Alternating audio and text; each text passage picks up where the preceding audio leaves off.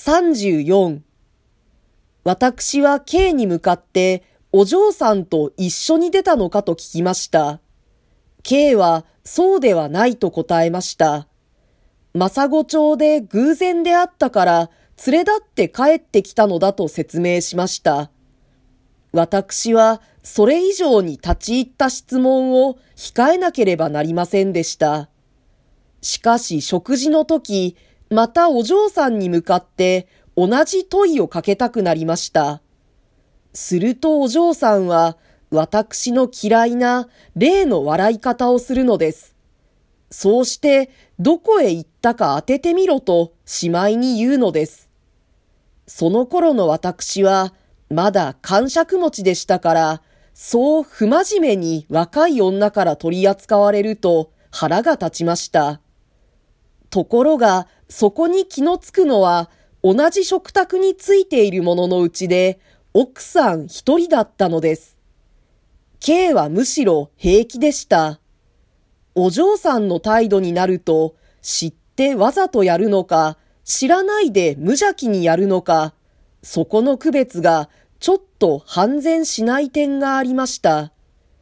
若い女としてお嬢さんは資料に富んだ方でしたけれども、その若い女に共通な私の嫌いなところもあると思えば思えなくもなかったのです。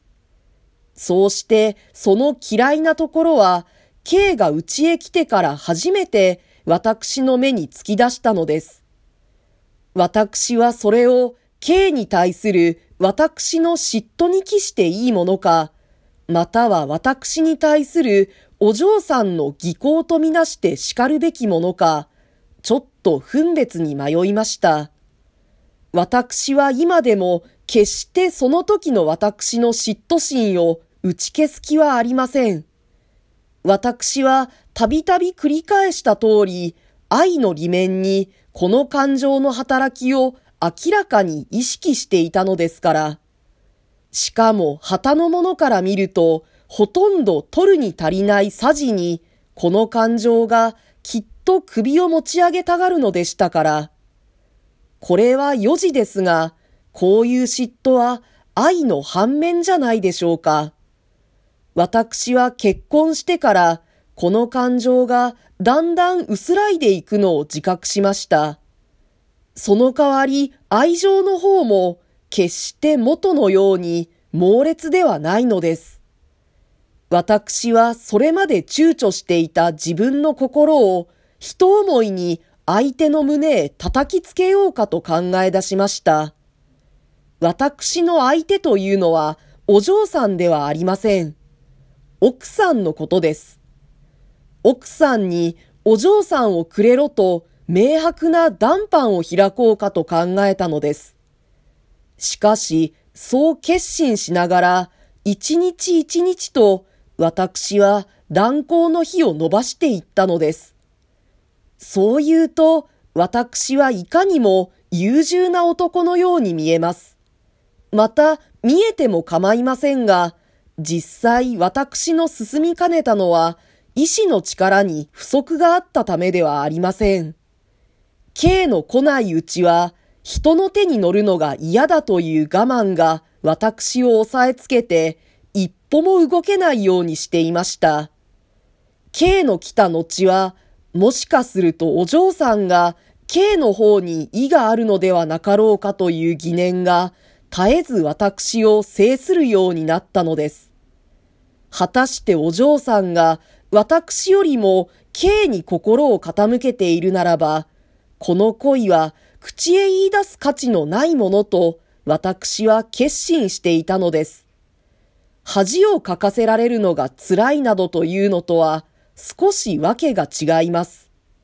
こっちでいくら思っても向こうが内心他の人に愛の眼を注いでいるならば私はそんな女と一緒になるのは嫌なのです。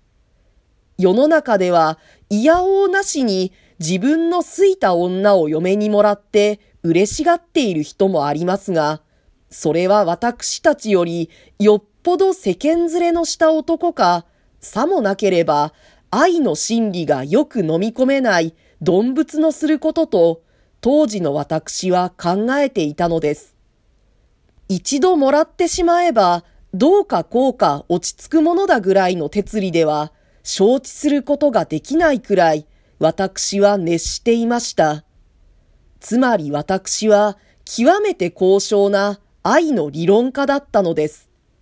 同時に、最も無縁な愛の実際化だったのです。肝心のお嬢さんに直接この私というものを打ち明ける機会も長く一緒にいるうちには時々出てきたのですが、私はわざとそれを避けました。日本の習慣としてそういうことは許されていないのだという自覚がその頃の私には強くありました。しかし、決してそればかりが私を束縛したとは言えません。日本人、ことに日本の若い女は、そんな場合に相手に気兼ねなく自分の思った通りを遠慮せずに口にするだけの勇気に乏しいものと私は見込んでいたのです。